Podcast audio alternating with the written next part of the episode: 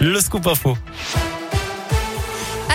D'allègement du pass sanitaire avant le 15 novembre. C'est ce qu'annonce Gabriel Attal, le porte-parole du gouvernement. À l'issue du Conseil de défense, dans une trentaine de départements en France, l'épidémie ne recule plus.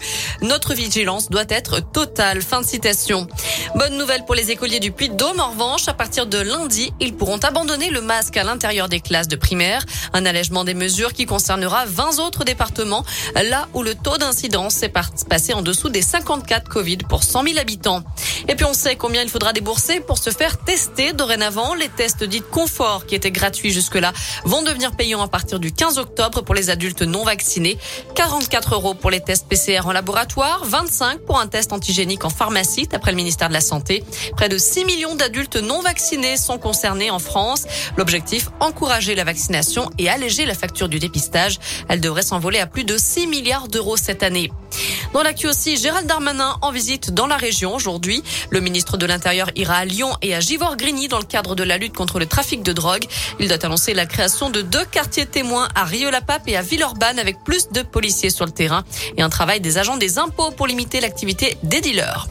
Un appel à témoins lancé dans l'Ain après deux disparitions inquiétantes. La première, une dame de 66 ans a quitté son domicile de Villieu près de Meximieux hier elle n'a plus donné signe de vie depuis. Et puis un homme de 33 ans habitant le plateau d'Hauteville n'a plus donné de nouvelles à ses proches depuis le 2 octobre. Il est parti à pied avec ses papiers d'identité. On vous a mis toutes les infos, leur description et leurs photos sur l'appli Radescoop et radescoop.com. Ils ont attendu l'ouverture des grilles pour se faire remettre du matériel. Quatre individus encagoulés ont cambriolé ce matin le magasin Darty à Montbrison, dans la Loire, d'après le progrès.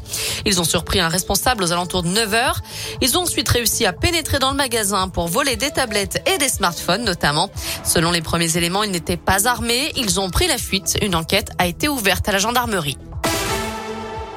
Elles ont fait cinq ans d'études en médecine. Elles aimeraient plus de reconnaissance. Les sages-femmes manifestent une nouvelle fois aujourd'hui partout en France. Une grève pour dénoncer les baisses d'effectifs dans les hôpitaux et les cliniques et réclamer une revalorisation des salaires à la hauteur de leurs études. 200 sages-femmes de la région ont participé à la manif à Paris ce midi. Enfin en sport, ce soir, on enfile son maillot deux étoiles et on encourage les Bleus en demi-finale de la Ligue des Nations. L'équipe de France de foot affronte la Belgique à 20h45. Le vainqueur jouera contre l'Espagne en finale dimanche puisque les Espagnols ont éliminé les Italiens hier soir. Score final 2 buts à 1.